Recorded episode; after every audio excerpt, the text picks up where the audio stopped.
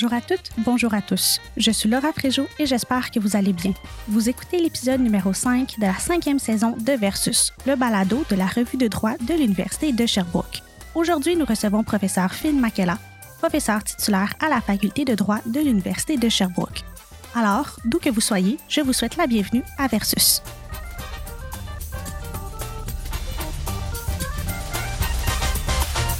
De retour à Versus, je m'appelle Laura Fréjot et nous recevons professeur Finn McKellan. Débutons l'émission avec une présentation de notre invité. Professeur titulaire à la Faculté de droit de l'Université de Sherbrooke et membre du Barreau du Québec, professeur Finn Makela est l'auteur de plusieurs travaux portant sur la théorie et l'épistémologie du droit, le droit du travail et de l'emploi, le droit administratif, les droits de la personne et le droit de l'éducation supérieure. Ces travaux ont d'ailleurs été cités par plusieurs tribunaux québécois et fédéraux, dont la Cour suprême du Canada. Professeur Makela s'intéresse depuis plus de 15 ans à l'intersection du droit du travail et des politiques publiques portant sur le cannabis. S'attardant au sujet pour la première fois en 2007 dans le cadre d'un article scientifique, professeur Makela a continué de s'intéresser à ce sujet dans les années qui ont suivi, notamment en y consacrant sa thèse de doctorat en 2010 ainsi qu'en offrant une multitude de conférences lors de colloques scientifiques et formations professionnelles. Le 17 octobre 2018, le Parlement fédéral a légalisé le cannabis. Cette légalisation a eu des impacts majeurs sur plusieurs domaines du droit, y compris celui du travail et de l'emploi. L'ouvrage de professeur Makela, publié en 2021 et intitulé Le cannabis au travail, aspect juridique, vient éclairer et outiller les employeurs, les salariés et les syndicats sur les impacts de la légalisation du cannabis sur le domaine du droit du travail. C'est ce qui fera l'objet de l'émission d'aujourd'hui. Bonjour, professeur Makela. Merci énormément d'avoir accepté notre invitation et de vous joindre à nous aujourd'hui. Bonjour, merci pour l'invitation. Comme on l'a mentionné euh, brièvement plus tôt, vous vous penchez depuis euh, plus de 15 ans sur la question du cannabis au travail. Qu'est-ce qui vous a amené à vous attarder euh, initialement à la question?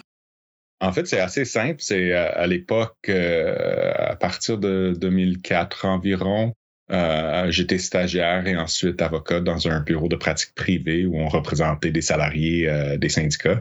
Donc, en tant qu'avocat junior, je me suis fait attribuer un dossier par un, des associés au bureau qui portait sur la problématique des tests de dépistage. Dans, un, dans une usine, euh, il y avait un employeur qui avait adopté une politique qui euh, obligeait ses salariés à faire des tests de dépistage, notamment pour le cannabis. Et bon, j'ai travaillé sur ce dossier-là qui a finalement euh, mené à la décision de la Cour d'appel en 2007 euh, dans l'affaire Goodyear qui a établi en, quelque sorte la jurisprudence applicable euh, euh, au, Québec en la matière. Donc, j'avais commencé dans un dossier, puis c'est très, c'est tout à fait aléatoire comment on se bâtit une expertise. ensuite, il y a eu un autre dossier qui est venu au bureau, puis on a dit, ben, Finn, il a déjà fait un dossier en matière de cannabis, donc on va lui attribuer. Puis bon, troisième dossier arrive, puis tu es devenu l'expert du bureau. Donc, euh, c'était vraiment euh, par, euh, par chance que, que, que, je touche à cette question au début. mais par la suite, j'étais assez choqué par l'état de la jurisprudence. J'ai remarqué lors des divers, diverses auditions devant les tribunaux qu'il y avait une, une grande mécompréhension relative aux aspects euh, notamment scientifiques, euh, euh, des effets du cannabis sur le corps, de, de, la fiabilité des tests de dépistage, et ainsi de suite. Donc, quand je me suis inscrit au doctorat à l'Université de Montréal, j'ai décidé de poursuivre la recherche. donc, j'ai fait ma thèse de doctorat portée sur les tests de dépistage en milieu de travail. et surtout, je m'étais concentré sur le cannabis parce que c'était la, situation qui était la plus courante et la plus problématique. Et ce que je cherchais, entre autres, c'est de savoir c'est quoi les origines de cette pratique patronale de vouloir passer des tests de dépistage à leurs salariés pour la drogue. Et ce que j'ai euh, réalisé, c'est que l'idée de tester, de, de, faire passer des tests de dépistage à des salariés venait, ça c'est pas surprenant, ça venait des États-Unis, euh, les économies canadiennes et états-uniennes sont assez intégrées, notamment dans l'industrie du transport. Et les origines de ça, ça date des années 80, de The War on Drugs du président Reagan. Donc, il y avait un rapport assez important, un rapport d'un comité présidentiel qui se penchait sur le crime organisé. Et on a réalisé ou on a, on a statué que les revenus importants de la crime organisée venaient de la vente de stupéfiants. Et donc, pour priver la crime organisée de, de leur source de revenus, on a décidé d'essayer de, de réduire la consommation de drogue. Assez difficile de le couper à la source parce que pour la plupart, euh, euh, la drogue qui circulait aux États-Unis à l'époque, ça venait des pays de l'Amérique latine. Donc, on a décidé de plutôt décider de réduire la demande plutôt que l'offre dans le marché euh, pour les stupéfiants. Et dans un annexe dans ce rapport-là, on recommande que qu'on utilise la relation d'emploi comme mécanisme de contrôle social pour réduire la, demande euh, pour les stupéfiants. Et c'est assez clair, euh, c'est exprimé dans le rapport euh, que c'est une façon super efficace parce que si on utilise le droit criminel pour réprimer la, consommation de stupéfiants, il y a toutes sortes de, de difficultés, genre le, la présomption d'innocence, l'obligation de prouver hors de tout doute raisonnable, ainsi de suite, euh, les protections euh, du quatrième, cinquième amendement, notamment aux États-Unis. Euh, alors, on a décidé d'utiliser le contrat d'emploi parce que le, le, risque de se faire emprisonner peut être assez minime, mais le risque de perdre son emploi, c'est une décision qui peut venir rapidement et qui est moins facilement contestable. Donc, c'était ça un peu mon intérêt, c'est de regarder la généalogie de, ce, de, cette pratique-là, comment c'est venu au Canada. Et par la suite, je me suis intéressé parce que c'était la question préalable, est-ce qu'un employeur peut tester un, salarié pour, euh, pour vérifier la consommation passée de cannabis? Il y a une question préalable, c'est est-ce qu'un employeur a un mot à dire sur les pratiques de ses salariés à l'extérieur de la relation d'emploi tout court? Euh, donc, c'est, j'ai continué à, réfléchir et à, rédiger sur ces questions-là autour euh, du droit à la vie privée des salariés, euh, autour de les limites inhérentes à la relation d'emploi et du pouvoir patronal. Et pendant cette époque-là aussi, c'est avant la légalisation, euh, il y a eu plusieurs décisions importantes de la Cour suprême euh, donnant accès au cannabis médical.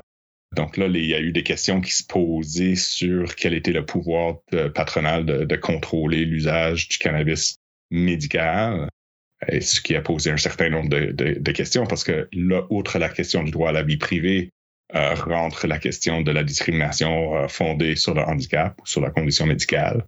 Et là, par la suite, bon, il y a eu la légalisation, euh, ce qui a comme reparti le débat à, mener à d'autres discussions et c'est de là où est venue l'idée de faire le livre.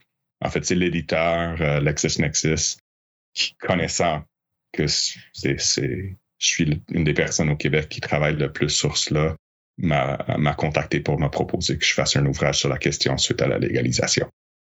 C'est très intéressant. Puis euh, pour rentrer, disons, plus dans le vif du sujet, vous avez mentionné qu'on pourrait utiliser la relation d'emploi pour un peu contrôler la consommation de cannabis. Mais quelles sont les principales façons dont l'employeur peut contrôler l'usage du cannabis de ses salariés? Ben, se pose toujours la question principale, euh, préalable, outre la question de comment peut-il le faire, euh, il faut se poser la question, est-il en droit de le faire? Et moi, la, perspective que je défends dans, dans le livre, qui est largement, mais pas unanimement soutenue par la jurisprudence, c'est que c'est pas de ses affaires.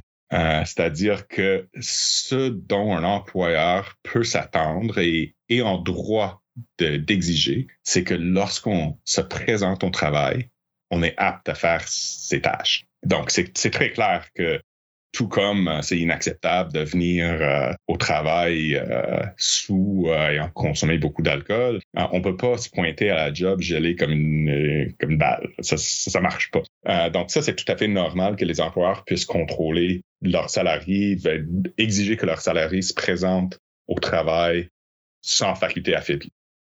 Mais là la question c'est ok quelle est la portée de, cette obligation du salarié de se présenter au travail apte à, effectuer ses tâches et la perspective des employeurs qui était largement basée sur une mécompréhension de, des effets du cannabis était que, bon, si vous consommez pendant votre, votre vie personnelle, il se peut qu'il y ait des effets qui restent lorsqu'on se pointe au travail. Et on sait très bien comment ça fonctionne avec euh, l'alcool. tout le monde sait euh, c'est quoi une gueule de bois, puis c'est quoi les effets d'avoir consommé la veille euh, sur sa capacité de faire son travail. Mais il y avait beaucoup de mécompréhension autour du cannabis. Et donc souvent, ce qu'on faisait, c'est pour s'assurer que il n'y avait pas de possibilité que le salarié se présente au travail avec les facultés affaiblies c'est qu'on faisait passer des tests de dépistage. Sauf le problème avec cela, euh, surtout pour, euh, pour le cannabis, euh, c'est que l'outil qui est principal, historiquement en tout cas, qui a principalement été utilisé, c'est des tests d'urine. bon, ça, ça pose toutes sortes de questions autour de, de la dignité de la personne, du droit à la vie privée, parce que l'urine contient toutes sortes d'informations. L'état de grossesse, des maladies peuvent être dépistées, et ainsi de suite mais surtout, euh, le cannabis, euh, en fait, les cannabinoïdes, c'est des molécules qui sont liposolubles. Donc, ça veut dire qu'ils restent dans les cellules adipeuses euh, suite à la consommation et peuvent rester jusqu'à 30 jours détectables dans l'urine. donc, ces tests de dépistage-là étaient absolument pas fiables pour déterminer est-ce que le salarié était oui ou non apte à faire son travail. Donc, les outils qui sont à la disposition de l'employeur le premier, c'est son pouvoir euh, disciplinaire inhérent au contrat de travail. Hein. Le, contrat de travail euh, au Québec, c'est défini à l'article 2085 du Code civil. C'est un contrat par, laquelle, lequel une personne, le salarié, effectue du travail euh, sous le contrôle et la direction de l'employeur. Donc, c'est une relation qu'on appelle une relation de subordination. Donc, inhérent au contrat de travail, c'est la capacité de, l'employeur de prendre des mesures disciplinaires euh, à l'endroit d'un salarié qui aurait commis une faute au travail. Ensuite, euh, dans les plus, disons, moins grands employeurs, généralement, ils vont adopter une politique relative à l'utilisation des médicaments, des drogues, et ainsi de suite. Et cette politique-là va évidemment prévoir des sanctions en cas de en cas de violation des principes, ainsi de suite. Donc, c'est essentiellement les mécanismes, que ce soit par une politique ou par la relation euh, inhérente de, pouvoir inhérente à la relation d'emploi, l'outil principal de l'employeur, c'est de pouvoir discipliner, euh, c'est-à-dire euh, suspendre, voire éventuellement congédier un ou une salarié qui se présente au travail sous l'effet de la drogue. La question, c'est toujours de savoir comment on le sait, qui est sous l'effet de la drogue et euh, quelles sont les raisons qui justifient la vérification? éventuellement, euh, si la vérification se fait par un test de dépistage, euh, ben, la validité de ce test-là et la, question de savoir si c'est loisible de faire une telle intrusion dans la vie privée du salarié pour rencontrer les objectifs de l'emploi. Parfait. Merci beaucoup pour vos réponses jusqu'à maintenant. On va prendre une courte pause et au retour, on va discuter encore plus de l'encadrement du cannabis au travail.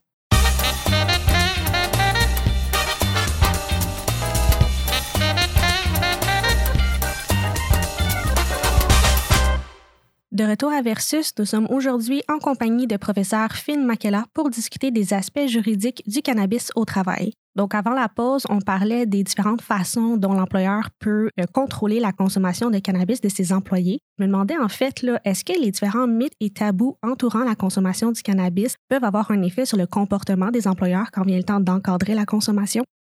Ah, il me semble que c'est évident.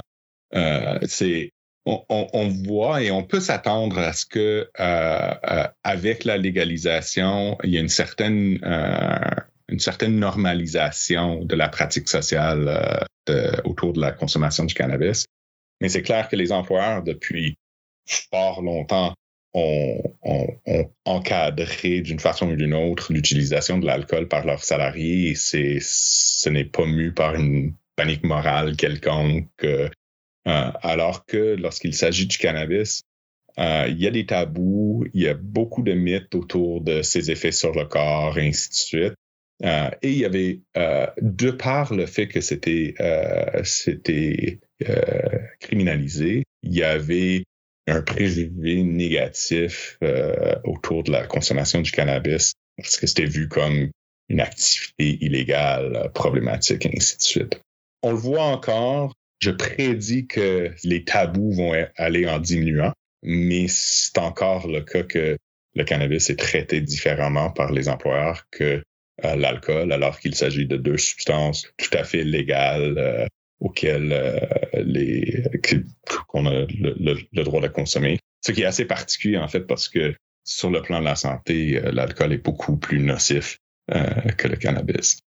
Dans un billet de blog intitulé La restriction de la consommation du cannabis par les policiers dérive d'une panique morale que vous avez publié en octobre 2018 sur le blog Acquis de droit, vous avez posé l'hypothèse que les politiques imposant l'abstinence seraient jugées illégales. Près de cinq ans plus tard, de quelle façon les tribunaux ont-ils tranché sur cette question? On est encore en attente. Euh, la machine juridique euh, est euh, malheureusement il y a toujours des délais entre lorsqu'il y a une situation qui arrive et une décision qui est rendue par un tribunal. Ah, il est aussi possible qu'il n'y a pas eu beaucoup de cas parce que les employeurs ont réalisé que euh, d'obliger l'abstinence totale euh, serait jugé euh, problématique par les tribunaux. Mais on est encore en attente de certaines décisions. Donc, généralement, comme j'ai dit, les employeurs ont le droit de, de s'attendre à ce que leurs salariés se présentent au travail aptes et sans, faculté affaiblie. Il y a une, certaine jurisprudence euh, qui impose euh, une norme ou qui valide les employeurs qui imposent une, norme stricte euh, d'abstinence dans les 24 heures précédant euh, son quart de travail, dans la mesure où quelqu'un ou le salarié concerné est dans ce qu'on appelle un poste critique sur le plan de la sécurité. donc là, on se dit il y a des décisions importantes ou temps de réaction, ainsi de suite. On travaille avec la machinerie lourde euh, ou les conséquences d'un euh, manque d'attention euh, pourraient être graves sur le plan euh, de la santé-sécurité ou encore euh, de l'environnement, parce qu'on voit ça parfois dans le secteur pétrolier. Et il y a une jurisprudence minoritaire qui valide ça, qui dit que dans certains cas, il est, euh, il est acceptable pour un employeur d'exiger de ses salariés euh, qu'ils euh, évitent de consommer du cannabis dans les 24 heures précédant euh, leur quart de travail. Ensuite, euh, il y a différents employeurs, euh, notamment dans le secteur aérien, qui ont imposé l'abstinence dans les 30 jours avant son quart de travail. Et là, on comprend que bon, si on est un pilote puis on a une bonne convention collective, peut-être on a six ou huit semaines de vacances par année. Mais sinon, il n'y a aucune période pendant laquelle on a 30 jours entre la consommation et, euh, et le travail. Et donc, dans les faits, il s'agit d'une euh, euh, d'une norme qui exige l'abstinence totale. cela est actuellement devant les tribunaux. Donc, on verra. moi, je m'attends à ce que euh, ça soit euh, déclaré déraisonnable. Il y a une décision. C'est un peu compliqué dans, le secteur aérien parce que, évidemment, il y a les, les règles de Transport Canada sur la, euh, la sécurité aérienne et il y a effectivement une politique sur la, sûreté aérienne adoptée par Transport Canada qui demande l'abstinence dans les 30 jours précédant le vol lorsqu'il s'agit, en, en, tout cas pour les pilotes. Ce règlement a été invoqué dans une décision d'une compagnie d'hélicoptères et dans, cette affaire, la compagnie, pour mettre en œuvre cette obligation, cette norme de, Transport Canada, a fait passer des tests de dépistage aléatoires à ses salariés et pilotes d'hélicoptères. Et la décision qui a été rendue euh, par le tribunal était à l'effet que l'employeur n'avait pas le droit de faire ça.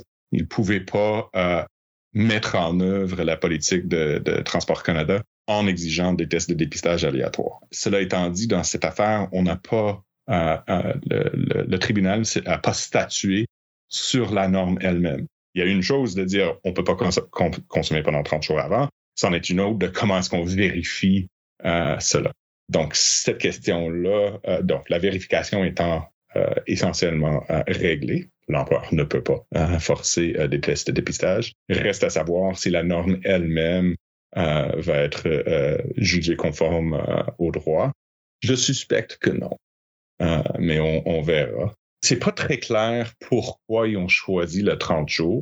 Moi, j'ai une hypothèse. L'hypothèse, c'est qu'on peut détecter le, cannabis pendant 30 jours. Donc, ils ont choisi euh, cela comme, euh, façon euh, facile, si vous voulez, de s'assurer par la bande d'une abstinence totale.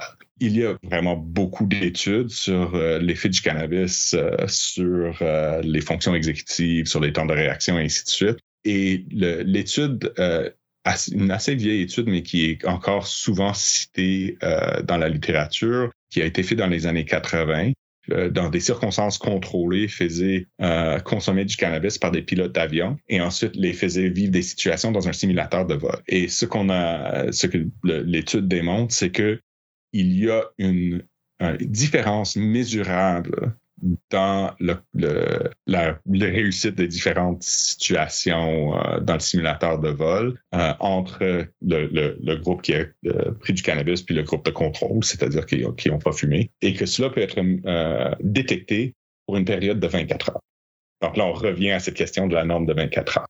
Il y a d'autres études qui sont des études de laboratoire qui démontrent qu'avec des tests très spécialisés, on peut effectivement pour des utilisateurs chroniques de grande quantité quotidienne qu'on peut effectivement euh, mesurer des différences de temps de réaction de, fonctions exécutives pour une période de plusieurs semaines. Le problème, c'est que ces études-là démontrent ça dans, un, dans une situation de laboratoire contrôlé, euh, alors que quand on met des avions, des, pilotes réellement dans des simulateurs de vol, puis on dit, OK, est-ce qu'on peut, est-ce que ça, cela a un, effet réel sur leur prestation de travail? Euh, la réponse semble être non.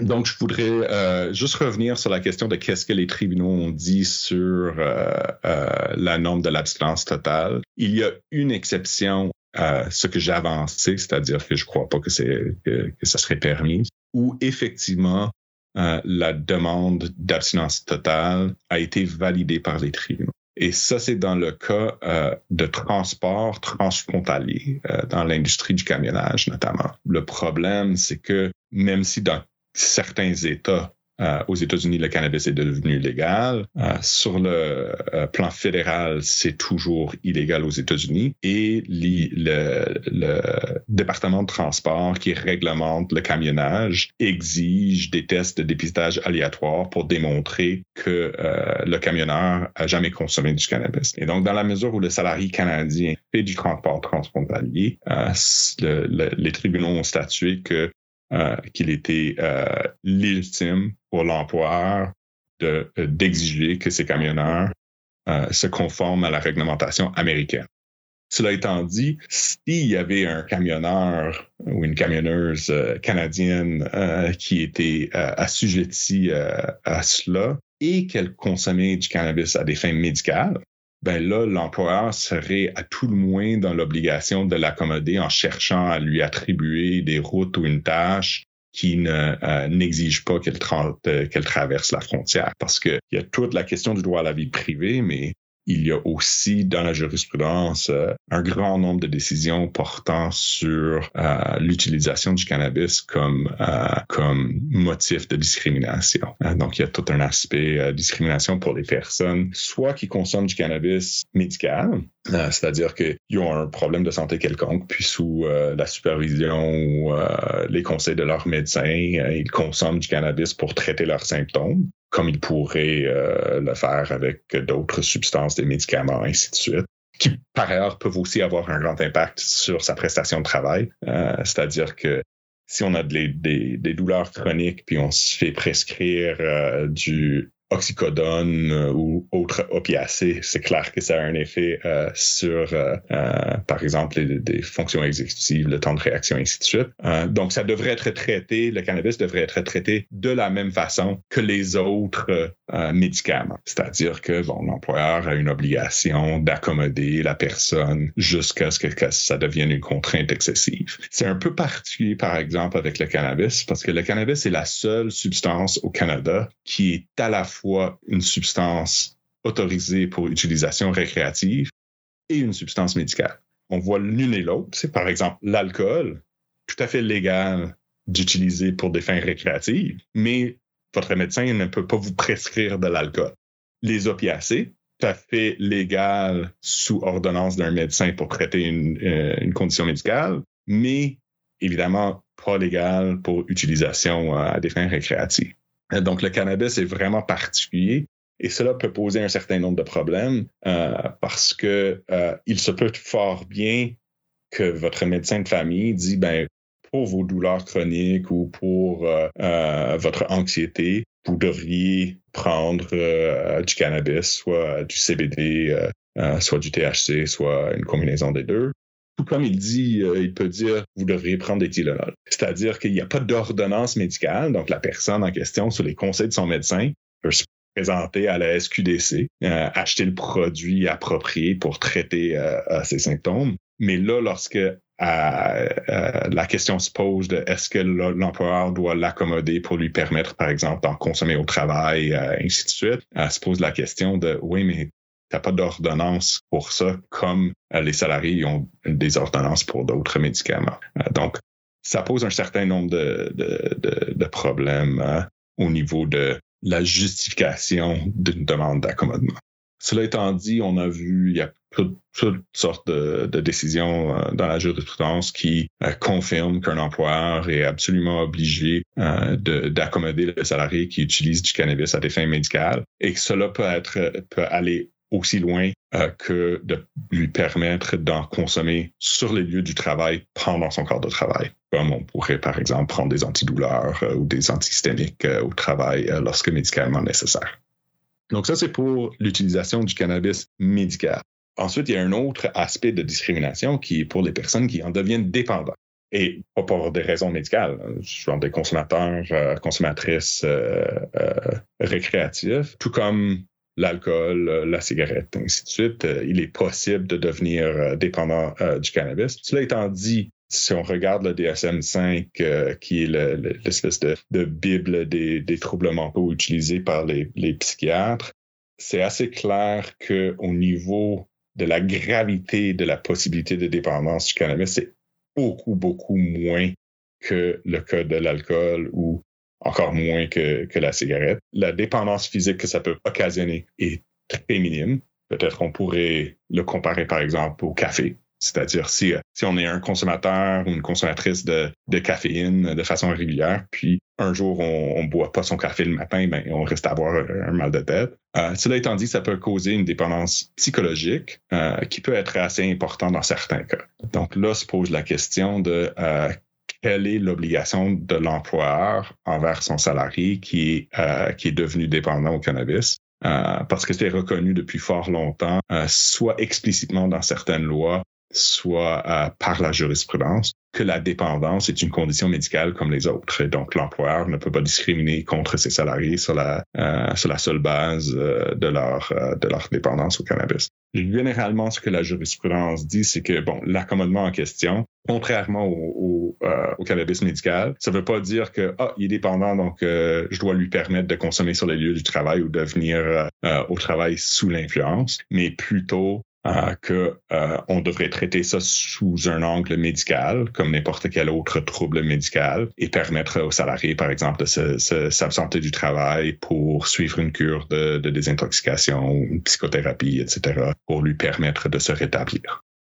Malheureusement, c'est tout le temps qu'on avait pour aujourd'hui. Pour ceux et celles qui désirent en savoir davantage sur le sujet, on vous invite fortement à aller consulter l'ouvrage de professeur Makela intitulé Le cannabis au travail, aspect juridique, publié en 2021. Merci énormément, professeur Makela, d'avoir pris le temps de discuter avec nous aujourd'hui. C'est un sujet très intéressant et constamment en évolution, donc merci d'être venu en discuter avec nous.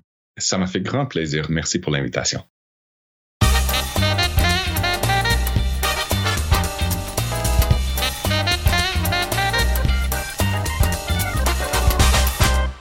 Vous venez d'écouter Versus, épisode numéro 5 de la cinquième saison. Nous espérons que vous avez apprécié cet épisode et l'entrevue avec professeur Finn Makela. Merci pour votre écoute. Je m'appelle Laura Fréjot et je souhaite remercier toute l'équipe du Balado. Pour en savoir plus sur la revue, sa publication et toutes les activités qui y sont liées, visitez le. À bientôt pour un autre épisode.